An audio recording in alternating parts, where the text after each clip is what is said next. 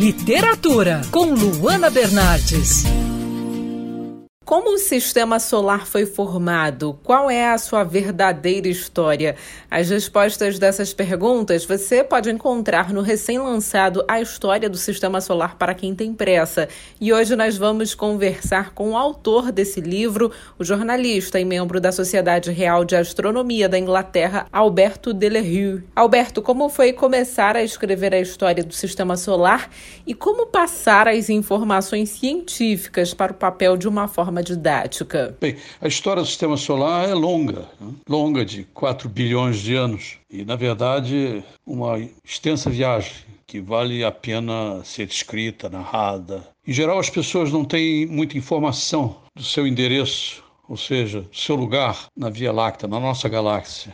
Uh, busquei contar essa história ao longo dos 13 capítulos deste livro, cada capítulo dedicado a um membro dessa família, particularmente dessa família, dessa numerosa família celeste, desde o Sol até os corpos mais distantes, os confins do sistema solar, e acrescentei informações sobre asteroides, os cometas, etc. e tal. Né? Agora você pode citar alguma curiosidade que o leitor vai encontrar nesse livro? Eu busco fazer uma, uma levar o leitor a essa, ao longo desses 13 capítulos, né, a essa, essa excursão que, na verdade, envolve muitos detalhes curiosos a respeito desses astros. Nós não ocupamos um, um, um, espaço privilegiado dentro da própria galáxia, mas o Sol e o cortejo dos seus planetas, seus respectivos satélites, que são muito numerosos, cada um com características próprias, características geológicas, de todo tipo,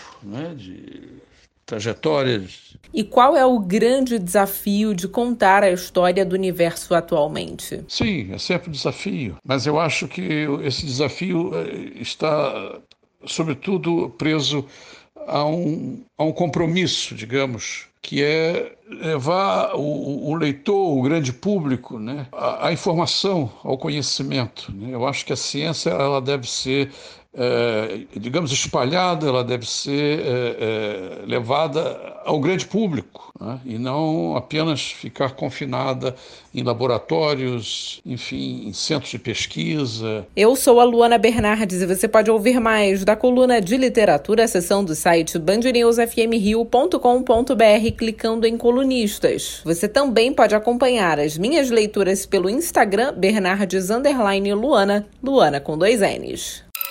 Quer ouvir essa coluna novamente? É só procurar nas plataformas de streaming de áudio. Conheça mais dos podcasts da Band News FM Rio.